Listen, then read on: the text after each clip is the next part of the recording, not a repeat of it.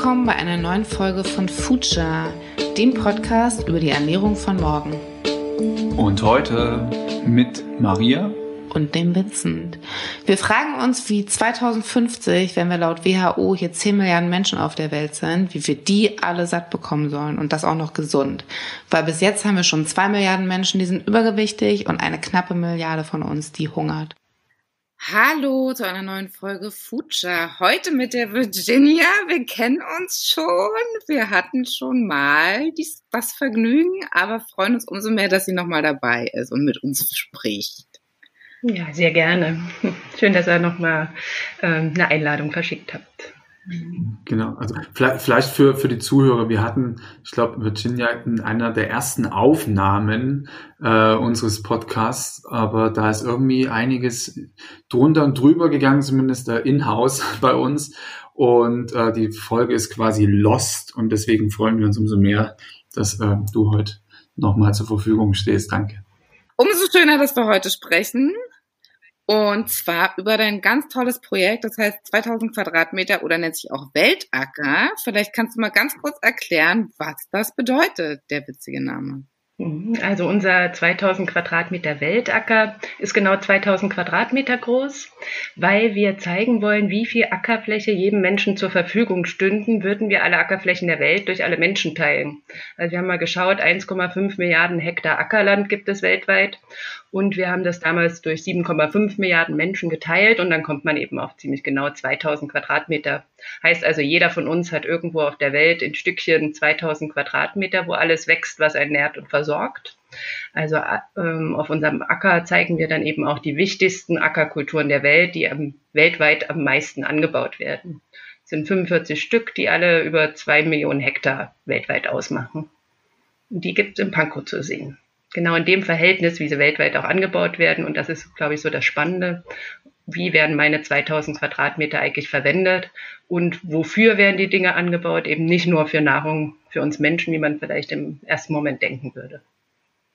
Genau, hast du da gerade nochmal für die ZuhörerInnen ein paar Zahlen? Also es geht ja auch wahnsinnig viel für, für Tiere drauf sozusagen für die Ernährung von Tieren? Ja, also mehr als die Hälfte des Ackers ist Getreide, wovon äh, auch wiederum weniger als die Hälfte für die menschliche Ernährung direkt angebaut wird, nämlich nur 43 Prozent. Laut FAO-Statistik, das ist die UN-Landwirtschaftsorganisation, äh, die erheben solche Daten. Ähm, die wichtigste Ackerkultur ist der Weizen, ähm, dicht gefolgt von Mais und Reis und dann kommt auch schon Soja und dann alles andere. Und für Tierfutter beim Getreide weiß man das, bei, man weiß es nicht für alle Kulturen, aber für die Getreideernte weltweit sind 36 Prozent, was für Tierfutter angebaut wird. Und alles andere sind dann so industrielle äh, Agrarrohstoffe und sowas. Das kann man sich sowieso schon nicht vorstellen, aber hast du auch noch mal eine Größe oder noch mal einen Vergleichs Gegenstand für diese 2000 Quadratmeter? Wie groß sind 2000 Quadratmeter? Wie, wie viele Fußballfelder sind das zum Beispiel? Also Fußballfelder können unterschiedlich groß sein, habe ich gelernt. Also je nachdem, ähm, äh, welche Liga wahrscheinlich ähm, da äh, mit ähm, gespielt wird. Ähm, also sind so zweieinhalb Fußballfelder, wenn man so, so ein Standard-Fußballfeld auf dem Schulhof ähm, sich anschaut. Ja, oder ein großer Stadtteich haben wir mal geguckt. Wir haben auch ein ganz tolles Tool auf unserer Webseite. Da, wenn man ganz nach unten scrollt auf 2000 Quadratmeter.de, kann man sich 2000 Quadratmeter in seine eigene ähm, Nachbarschaft ziehen. Also da gibt's eine, so, eine, so ein Kartenprogramm, äh, ich weiß nicht, OpenStreetMaps oder sowas. Und da kann man das zum Beispiel über sein Haus legen oder über seinen Schulhof oder so. Und dann kann man sich auch ganz gut vorstellen, wie groß 2000 Quadratmeter eigentlich sind. Du hast schon so ein paar Sachen genannt, die angebaut werden, also so die, die größeren Sachen wie Soja, Mais, äh, Weizen und ähm, die, die kleineren Dinge, also die mengenmäßig kleineren Dinge, was, was wächst da gerade so in, oder also okay, im November vielleicht nicht mehr ganz so viel, aber ähm, gibt's was wächst gerade oder hat die, was ist die letzten Monate so gewachsen? Also ich habe heute die letzten Erdnüsse geerntet. Also auch Erdnuss ist eine sehr wichtige Ackerkultur, relativ äh, groß bei uns auf dem Acker. Ich glaube, das sind bestimmt 25 Quadratmeter. Ähm, dann Baumwolle ist auch so eine Kultur, die man vielleicht auf dem ersten, im ersten Moment nicht vermutet und ein bisschen exotischer ist oder nicht bei uns vorkommt. Ähm, ja, allerlei Hülsenfrüchte neben der Soja. Haben wir die Schlangenbohne und Erbsen und Kichererbsen, Linsen. Ähm, was haben wir noch? Sonnenblumen und Raps als Ölpflanzen. Ähm, ist auch eine relativ wichtige Kultur. Und bei den Wurzelfrüchten zeigen wir Yams, äh, Süßkartoffel und Maniok würde noch dazugehören, den zeigen wir aber noch nicht, aber wollen es im nächsten Jahr mal probieren. Wir haben zum Glück jetzt einen Gärtner, der sich mit afrikanischen Kulturen sehr gut auskennt und der will sich mal ein Zuckerrohr wagen, was wir bisher auch nicht angebaut haben, obwohl es mengenmäßig ähm, zu zeigen wäre. Da haben wir immer so eine Zuckerhirse als ähm, Vertreterkultur. Zuckerrohr werden wir nächstes Jahr haben und Maniok. Zuckerrohr blüht auch so wunderschön. Ähm, ist so, so, so ja, sphärisch. Ähm, Macht ihr eigentlich da auch dann was mit den geernteten Sachen, wenn ihr die erntet? Oder wie, wie, wie, wie verfahrt ihr da? Also dieses Jahr haben wir sehr, sehr viel an die Besucher und Besucherinnen, die Familien im Park verschenkt. Da hatten wir dann immer eine Kiste stehen, wo man sich was wegnehmen konnte. Ähm, normalerweise haben wir natürlich viele Feste und äh, Workshops, wo wir auch kochen. Und da wird dann die Ernte verarbeitet. Im Herbst haben wir mal ein großes Erntefest mit dem ganzen Volkspark. Und da haben wir vorletztes Jahr zum Beispiel 300 Liter Kürbissuppe für die Gäste gekocht und ausgeteilt. Ähm, das ging natürlich dieses Jahr alles leider nicht und da haben wir ganz viel verschenkt. Die Helfer haben mitgenommen. Ja. Du sagst die ganze Zeit wir. Wie groß ist das Team und seit wann gibt es denn das Projekt? Das Projekt, äh, soweit ich weiß, die Idee entstand so 2015 rum ähm, da wurde ähm, mal überlegt, wie man die Ergebnisse des Weltagrarberichts ähm, visualisieren kann. Der Weltagrarbericht ist ein Bericht äh, von 2008, 2010 wurde dann so ein Synthesebericht äh, veröffentlicht, der von 400 Wissenschaftlern ähm, zusammengestellt wurde. Ist eine Studie, wo die ganze globale Landwirtschaft untersucht wurde. Da gibt es verschiedene regionale Berichte, also da füllt man ein ganzes Bücherregal mit, diese, mit diesen Studien. Und äh, wir als äh, Zukunftsstiftung Landwirtschaft in Berlin haben so einen Synthesebericht, den Weltagrarbericht, ähm, veröffentlicht, um das eben auch der breiten Öffentlichkeit diese Ergebnisse zugänglich zu machen. Und da eben nur Zahlen und Grafiken vielleicht nicht ausreichen, ähm, wurde überlegt, wie man das visualisieren kann und zwar in Form dieses 2000 Quadratmeter Weltackers. Und der war zuerst in ähm, Gato bei Spandau äh, ein paar Jahre. Dann 2017 hatten wir unseren großen Auftritt auf der Internationalen Gartenausstellung in Berlin-Marzahn. Ähm, und seit 2018 sind wir jetzt in Pankow. Und es gibt noch ganz viele Weltäcker auf der Welt und es werden immer mehr. Mhm. Und das Team, hattest du jetzt schon gesagt? Nee, wie viele Leute seid ihr? Wer, wer, wer gehört alles zum Weltacker? Wer, wer, wer muss sich drum kümmern? Wer darf sich drum kümmern? Mhm. Also unser Büroleiter Benedikt Herlin hat sich das alles mal erdacht äh, und äh, ins Leben gerufen. Dann haben wir eine Freiwilligenkoordinatorin, die sich um unsere ganzen vielen Freiwilligen kümmert, Praktikanten, FEJler, Bundesfreiwilligendienstler. Also da sind auch immer noch mal so ich denke, so fünf bis sechs Leute, die uns freiwillig unterstützen. Ähm, dann haben wir natürlich einen Gärtner, äh, Eckerhardt, der jetzt seit diesem Jahr neu dabei ist. Vorher hat man einen anderen tollen Gärtner, Gerd. Ähm, und wir haben natürlich eine Buchhalterin, die sich ums Controlling kümmert. Die äh, ist natürlich auch ganz doll wichtig. Und dann haben wir so äh, mehrere freiberufliche Referenten, so wie mich zum Beispiel, die dann so stundenweise Ackertouren machen oder eben Recherchen und verschiedenste Projekte. Also wir haben immer viele Ideen und viele kleine Projekte. Also wir sind im, bei unserer Teamsitzung sind wir meistens so um die 16, 17 Leute und hinzu kommen nochmal bestimmt 20 Ehrenamtliche, die auf äh, Veranstaltungen, bei Infoständen und so weiter uns unterstützen. Das ist ja doch eine ganz beachtliche Menge an Manpower, die dahinter steckt.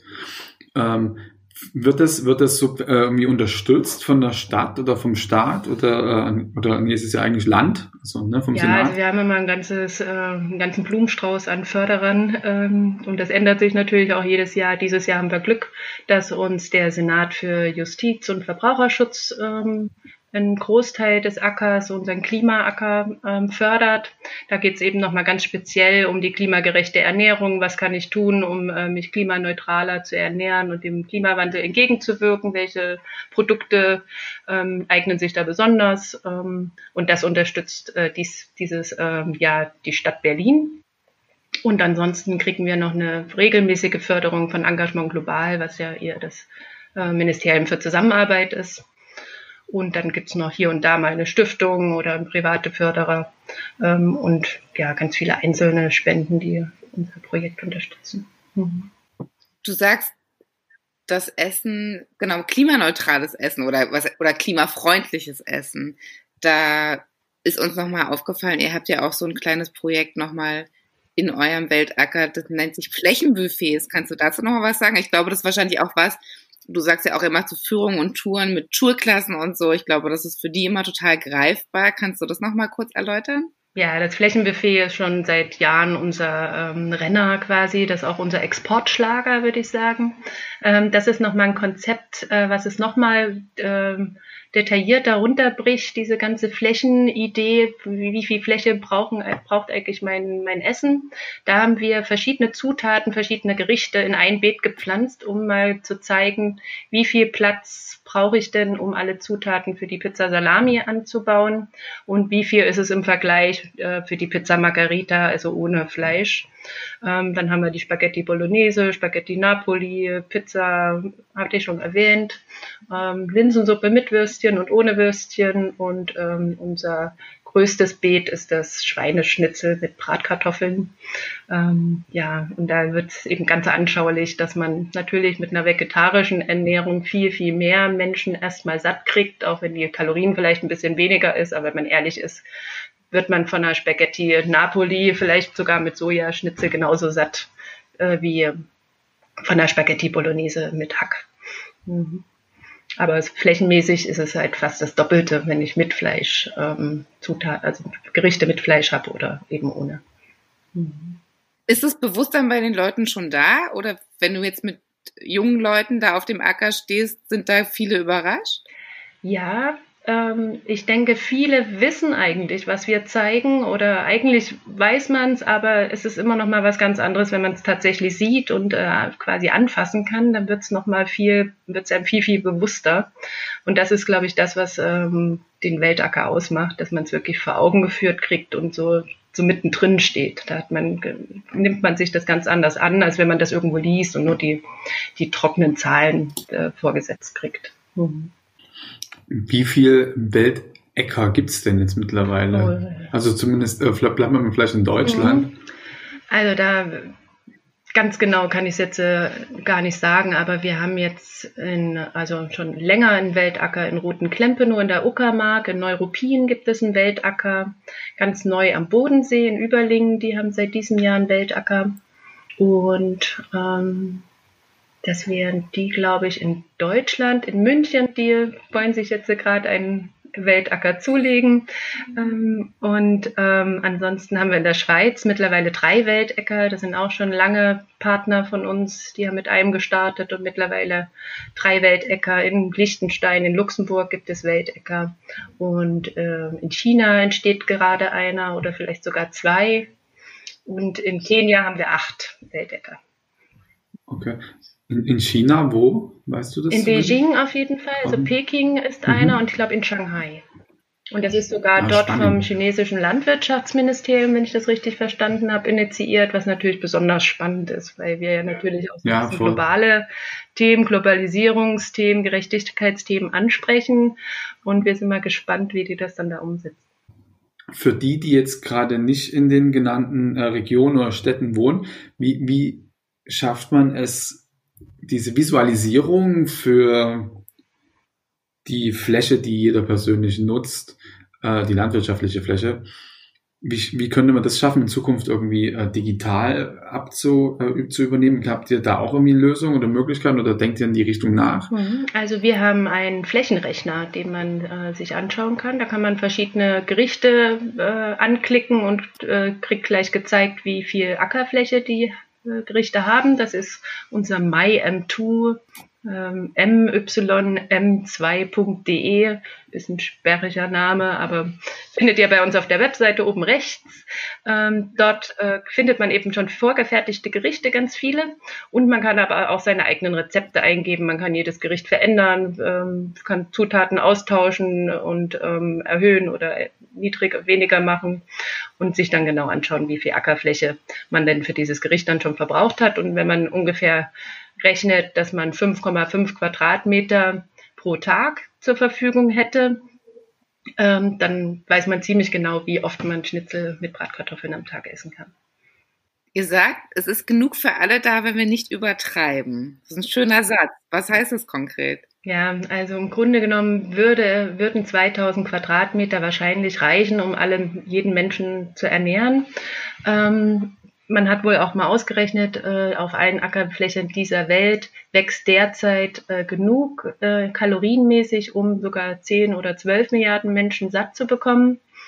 Ähm, aber wir äh, bauen eben nicht nur Essen für uns Menschen an, sondern wir bauen unheimlich viel Essen für Tiere an, was ähm, eben nicht so effizient ist, wie wenn man das direkt essen würde. Also es unheimlich viel Platz ähm, auf dem Acker ist für dieses Tierfutter. Außerdem werden Agrarrohstoffe auf dem Acker angebaut. Das ist die Tank- und Teller-Diskussion, also sowas wie Raps, Sonnenblumen, äh, Zuckerrohr, wird ganz viel für Bioenergie angebaut, Biodiesel, Bioethanol, was dann eben auch nicht für die menschliche Ernährung zur Verfügung steht und wir werfen zu viel weg. Also 30 Prozent weltweit wird, äh, werden die Lebensmittel weggeworfen. In Deutschland sind es teilweise sogar bis zu 50 Prozent, je nachdem, wie man das dann, ähm, wo man genau hinguckt.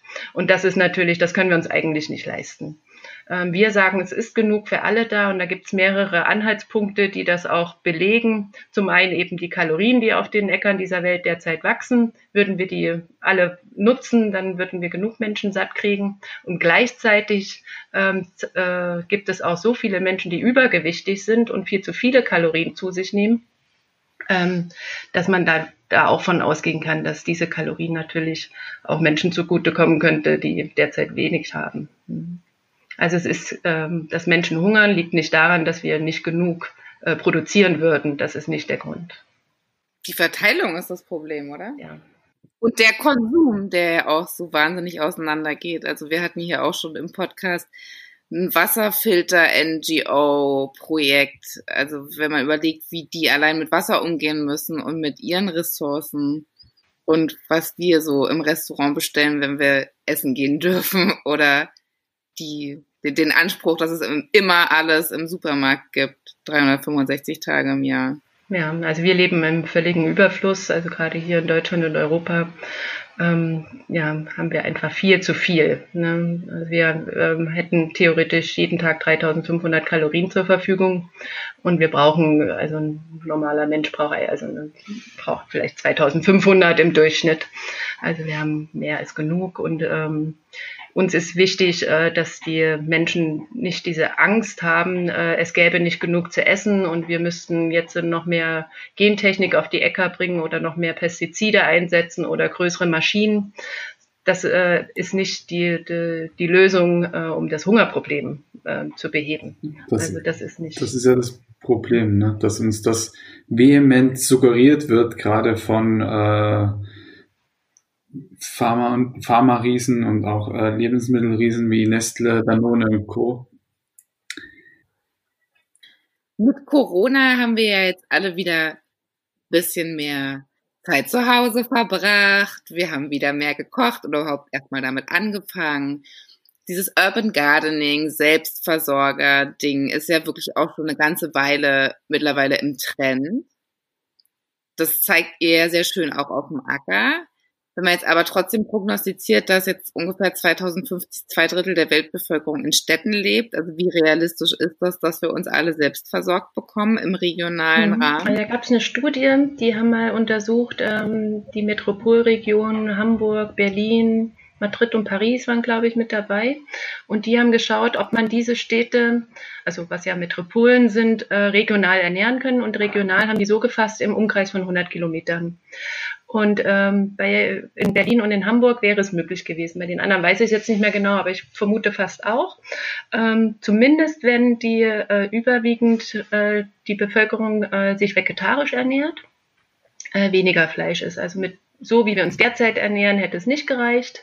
Mit einer überwiegend vegetarischen Ernährung würde es reichen. Mit einer biologisch vegetarischen Ernährung leider nicht ganz weil eben Bio noch weniger Ertrag hat von der Fläche als konventionell, ähm, was in dem Falle dann auch wieder reingespielt hätte. Aber es hat natürlich viele andere Vorteile. Da hätte man den Kreis dann ein bisschen weiterziehen müssen, vielleicht 150 Kilometer. Mhm. Und wären das dann nur landwirtschaftliche Flächen gewesen oder wäre dann auch quasi dieses Selbstversorger am Balkon anbauen etc. mit inkludiert? Das kann ich jetzt nicht genau, das weiß ich nicht mehr, wie, äh, was inkludiert war. Es war auf jeden Fall Ackerfläche inkludiert und Weide. Also wir sprechen jetzt mhm. die ganze Zeit von 2000 Quadratmeter Ackerland. Wenn wir das gleiche Rechenbeispiel für die Weiden aufmachen, hätten wir noch mal mehr als doppelt so viel Weide und Wiese zur Verfügung, wo wir auch äh, zum Beispiel Kühe grasen lassen können. Früher gab es sogar Schweine, die ähm, in Weiterhaltung gehalten wurden oder Hühner. Ähm, also da haben wir auch nochmal 4500 Quadratmeter ungefähr an Weideflächen. Und das sind ja oftmals auch Flächen, die ähm, für den Ackerbau gar nicht geeignet sind, weil sie zu trocken, zu feucht oder auch zu steil sind, wenn wir jetzt an die Almen denken, die aber von Tieren ganz gut äh, genutzt werden können, deren Produkte wir dann wieder nutzen können. Und das ist eigentlich eine recht sinnvolle äh, Kalorienverwertung, weil wir selber kein Gras essen können, aber wir können eben Milch und Käse und Eier essen würden wir unsere Tiere auf der Weide halten, würde schon sehr viel Platz auf den Ackerflächen frei werden, äh, die wir dann nicht für die tierische, für Kraftfutter und so bräuchten. Also von daher muss eigentlich niemand Vegetarier werden, wenn man denn darauf achtet, dass man eher so Weideprodukte äh, konsumiert. Das ist tatsächlich ein super Argument äh, für alle, die immer sagen, wir müssten irgendwann alle Vegetarier werden. Ich finde Insektenessen auch nochmal ganz interessant. Also das ist auf jeden Fall, eine, kann man sich mal überlegen, aber habt ihr bestimmt auch schon Leute gehabt. In unserer ersten Folge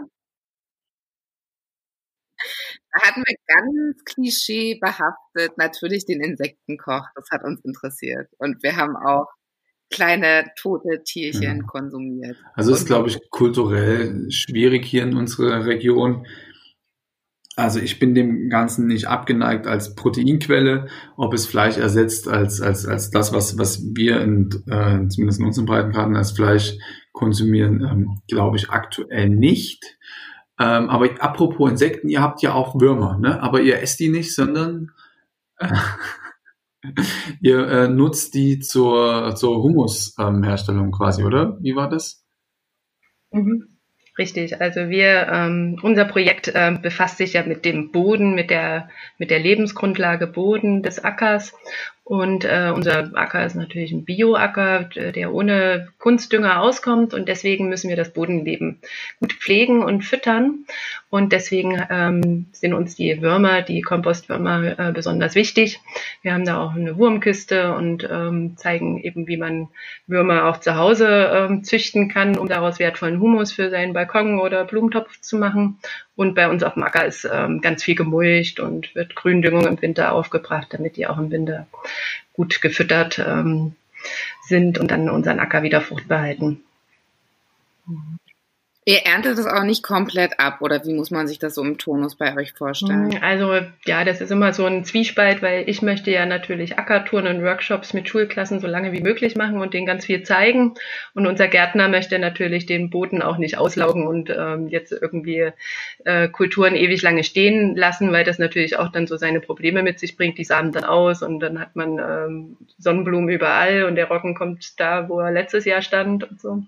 Ja, ist immer so ein bisschen, man muss muss ja mal genau abwägen und so, und so einen Kompromiss finden. Viel lassen wir stehen, ähm, weil das ja auch wieder dann ähm, ähm, von, den, von den Würmern verarbeitet wird. Anderes wird dann wieder schneller abgeerntet, weil dort die Gründüngung rein soll, die den Boden ja auch wieder lockert und ähm, nochmal andere Nährstoffe reinbringt. Ja, also es ist immer so, manche Dinge werden abgeerntet und manche nicht oder da bleiben dann die Stängel stehen. Ja. Und wie muss man sich das vorstellen, wenn man euch, äh, wenn man die Fläche noch nie gesehen hat? Die ist ja wahrscheinlich nicht eingezäunt. Also, oder habt ihr da so Öffnungszeiten? Wie, also ihr habt natürlich diese Touren und wahrscheinlich mit Corona gibt es besondere Auflagen, wer wann mit welchen Vorgaben kommen darf. Aber wenn man sich jetzt als Privatperson dafür interessiert, nicht nur in Berlin, sondern auch in den Städten, die du nanntest, wie darf man sich da anmelden? Also der Weltacker liegt im Botanischen Volkspark in Pankow, ist ein öffentlicher Park, der auch im Grunde genommen immer geöffnet ist. Der hat zwar Öffnungszeiten von Sonnenaufgang bis Sonnenuntergang, aber man kann theoretisch immer reingehen. Und äh, der Weltacker ist ausgeschildert. Da gibt es ein Leitsystem, wo man auch alleine ähm, sich die Informationen erschließen kann und äh, sich das einfach mal anschauen kann. Und wenn man jetzt eine Ackertour möchte, dann schreibt man uns einfach an bildung.2000m2.eu wenn man jetzt eine Schulklasse ist oder eine, eine, eine AG oder ein Sportverein oder äh, eine Arbeit, in der Arbeit irgendeine Gruppe, die mal einen Ausflug machen wollen, dann könnt ihr uns einfach schreiben und dann geben wir euch gerne eine Ackertour. Dann kriegt ihr unser Corona-Konzept, was ihr so beachten müsst, bevor ihr zu uns kommt und dann führen wir euch gerne über den Acker. Im Moment eher in kleineren Gruppen, sonst machen wir immer so 20, 25, jetzt ist maximal 15 derzeit weil sonst ähm, kann man sich nicht so richtig aus dem Weg gehen auf den Wegen. Aber bis 15 Leute ist kein Problem. Also wir packen das natürlich auch alles noch in die Show Notes, ne? Eure Seite und den Rechner. Du hast gesagt, 10 bis 12 Millionen Leute würde man, würden wir uns alle ein bisschen anpassen und umstellen, locker satt kriegen. Gibt es trotzdem so eine Grenze, wo es irgendwann schwierig werden würde? Statistisch hochgerechnet? Also es sind 10 bis 12 Milliarden sogar. Ähm, das weiß ich nicht genau. Das kann, weiß ich auch nicht, ob man das so sagen kann. Ähm, 10 Milliarden ist immer die Größe, die man angibt, weil das ist die Vermutung, dass wir 2050 so viele Menschen sein werden. Viele Studien gehen auch davon aus, dass sich dann die Bevölkerung irgendwie konsolidiert. Ich bin gespannt. Ähm, ich kann, bin auch irgendwie neugierig, äh, was passieren würde, hätten wir keine Kriege mehr und würden wir den Klimawandel in den Griff kriegen. Uns würde es allen gut gehen und wir würden in Frieden und in Ruhe leben können. Ob wir uns dann weiter so vermehren oder nicht. Also es gibt ja so Tendenzen in, ähm, in reicheren Ländern mit einem hohen Bildungsstandard weniger Kinder zu bekommen. Ähm, vielleicht, ja, wer weiß. Also ich, also ich bin bereit, das auszuprobieren. ähm, wenn alle mitmachen, dann können wir das vielleicht auch bald mal erfahren, wie das denn wäre, wenn es uns allen gut geht, alle genug zu essen haben, ähm, ob wir dann 10 Milliarden bleiben oder ob wir noch mehr werden. Also ich bin zuversichtlich, dass wir auch noch ein paar mehr satt kriegen würden, wenn wir müssen. Aber finde ich eine sehr gute Zielstellung so. Einfach mal, nö, also wenn alle mitmachen, ähm, also wir wären auch dabei, glaube ich, äh, in, in Frieden und Wohlstand zu leben, also in, in gemäßigten Wohlstand, nicht im, im Überfluss, äh, wie jetzt teilweise. Ähm, finde ich, finde ich auch eine sehr erstrebenswerte ähm, Zukunft auf jeden Fall. Zum Thema Wohlstand kann man ja vielleicht auch nochmal sagen, so mein Motto ist zum Beispiel, äh, reich ist nicht der, der viel hat, sondern der wenig braucht. Ähm, und da kann man so bei seinem Konsum auch mal ansetzen. Ne? Nicht ähm, alles, was man kauft, ähm, beeinflusst äh, die Gesellschaft und die, ähm, die kapitalistische Gesellschaft, sage ich mal, sondern auch, was man nicht kauft. So, ne? Alles, wofür ich kein Geld ausgebe, wird auch nicht ja, produziert. Also einkaufen ist halt äh, wesentlich mehr Politik, als äh, die meisten Leute wahrhaben wollen oder glauben. Ähm, aber das ist ein, ein sehr weitreichendes Thema, was, was, was mir immer auch sehr böse aufstößt. Apropos Bildungspolitik. Ähm, Genau, ihr macht ja, ihr macht ja letztlich äh, Bildung und ich weiß nicht, ob, ob ihr beiden das gelesen habt, aber Knorr hat jetzt eine Petition gestartet, ähm, mit, mit der die jetzt äh, vorangehen und sagen, wir brauchen unbedingt äh, Bildung im Unterricht, also Ernährungsbildung im Unterricht. Ähm, und das, das, das würde ich gerne einfach, weil wir gerade relativ tagesaktuell sind, einfach mal in die Runde schmeißen. Äh, also so in, in Richtung äh, Virginia, was, was, was du von, von solchen Dingen halten würdest, wenn jetzt Knorr oder Nestle Einfluss auf unsere Ernährungsbildung hätten? ähm, ja, also wir in Berlin sind ja hier sehr, sehr weit mit dem Rahmenlehrplan. Da ist Ernährungsbildung auf jeden Fall drin ähm, also an mehreren Punkten. Ähm, wir haben ja auch so fächerübergreifendes Lernen und themenübergreifendes Lernen. Ähm, also wenn es denn so wirklich so umgesetzt wird, wie es äh, dann auf dem Papier steht, das klingt also alles sehr, sehr gut und viele Lehrkräfte sind tatsächlich auch da wirklich ähm, sehr interessiert, das dann auch genauso umzusetzen, dass man wirklich mal mit mehreren Fächern zusammen überlegt, ähm, wie kann man solche Themen dann angehen. Und Ernährungsbildung, würde ich behaupten, ist da mit drin, also auch klimagerechte Ernährung oder eben auch gesunde Ernährung. Ich wäre schon ähm, wahrscheinlich ziemlich skeptisch, wenn Nestle ähm, da einen Workshop gibt. Ne, also einfach, weil man natürlich schon so ein bisschen vorgeprägt ist.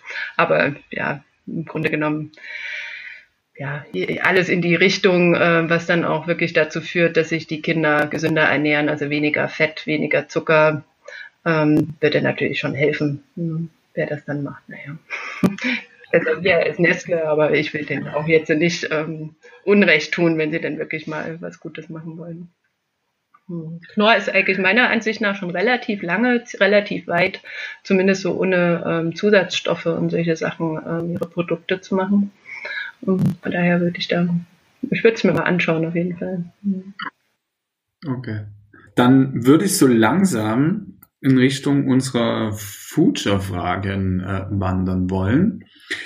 Und genau. Die erste wäre, was hast du als letztes gegessen? Mhm. Das war heute Morgen. Ich habe heute echt noch nichts gegessen.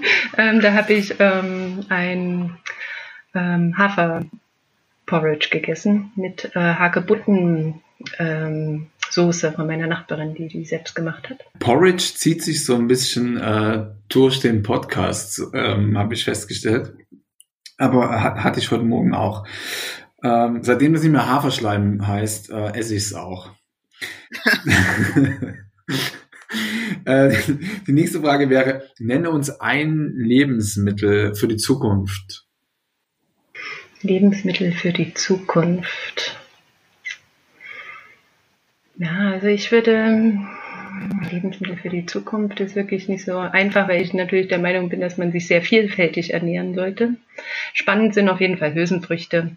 Ähm, Hülsenfrüchte sollten viel mehr auf unserem ähm, Speiseplan stehen, weil die einfach gesund sind, eine gute Fleischalternative, eine gute Proteinquelle und gleichzeitig auch äh, den Boden äh, fruchtbar halten. Man braucht weniger Düngen, da die eben Stickstoffe aus der Luft äh, im Boden verfügbar machen können.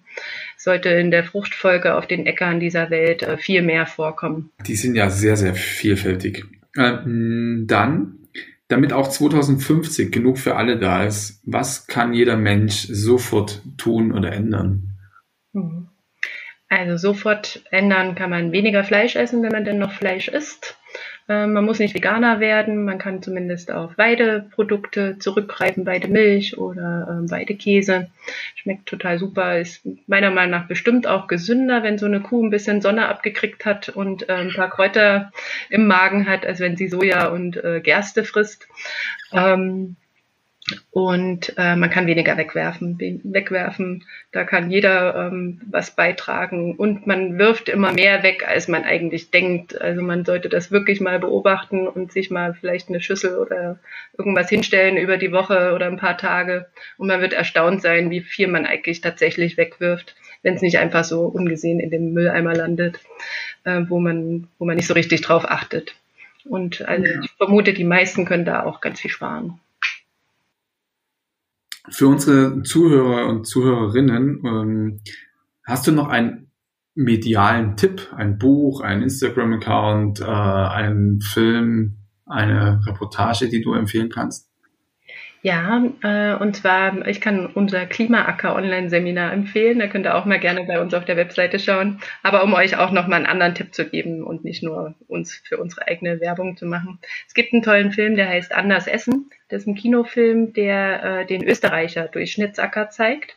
Und dort haben die sich mal angeschaut, wie viel braucht denn ein äh, durchschnittlicher Mensch aus Österreich, um sich zu ernähren. Ist ein bisschen ein anderes Konzept als bei uns. Die haben sich tatsächlich nur die Ernährung angeschaut und die haben auch die Ackerfläche und die Weiden zusammengezählt und sind dann auf 4500 Quadratmeter gekommen und haben den tatsächlich auch bei Wien so angelegt Und in diesem Film werden vier Familien gezeigt, äh, die sich versuchen, klimaneutraler, umweltgerechter zu ernähren und dann so Kochkurse machen, sich verschiedene, ähm, so ihren Speiseplan mal angucken und so ein paar Sachen weglassen, ein paar Sachen neu ausprobieren. Und ich finde, da äh, kriegt man ganz viel Inspiration, was man vielleicht auch mal mit seiner Familie ausprobieren kann. Und denen hat das auf jeden Fall Spaß gemacht und am Ende hatten alle tatsächlich äh, ihre Ökobilanz verbessert. Und von daher kann ich diesen Film gut empfehlen, weil das auch nochmal eine schöne Zusammenfassung ist ähm, und auch unsere Lebenswelt nochmal schön darstellt. Anders essen. Schauen wir uns gerne auch mal an.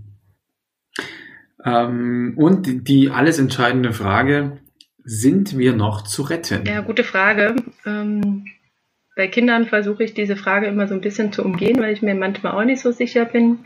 Ähm, aber ja, letztendlich spielt es keine Rolle, wir müssen es trotzdem probieren. Ja, deswegen nicht so viel drüber nachdenken, wird man, glaube ich, ähm, depressiv. äh, man muss es trotzdem probieren, weil ich glaube, das ist wichtig für das eigene Wohlbefinden, dass man was tut, ähm, dass man vorangeht, dass man ein gutes Beispiel ist und es macht einfach Freude zu sehen, dass einem Menschen folgen und ich hoffe einfach, dass wir das noch schnell äh, genug hinkriegen, das Ruder rumzureißen. Ja, wer Wer es nicht versucht, hat schon verloren, oder wie heißt der Spruch so? Mit, mit da, damit ähm, können wir auch gerne enden. Ähm, Virginia, vielen, vielen Dank für deine Zeit. Hat also mir auf jeden Fall sehr viel Spaß gemacht. Ich weiß nicht, Maria hat ja auch, oder? auch sehr viele coole Inhalte drin. Ähm, und dann wünschen wir dir auf jeden Fall mit dem Weltacker weiterhin viel Erfolg und ganz viele interessierte Vorbeigucker und ähm, Leute auf deiner, auf eurer Homepage, die sich mit Flächenbuffets und ähm, der, dem Ausrechnen ihres Tellers befassen. Vielen Dank. Ja, sehr gerne. Bis bald. Bis dann. Ciao, ciao. So, das war's mal wieder mit einer Folge Future. Schön, dass du dabei warst. Wenn du irgendwie Anregungen hast oder meinst, du kennst wen, den wir unbedingt mal vors Mikrofon holen sollten, äh, schreib uns einfach. Und hinterlass uns natürlich super gerne eine Bewertung, vertag uns, schenk uns Sterne und drück den Abo-Button. Vielen Dank fürs Zuhören. Bis zum nächsten Mal. Bis die Tage.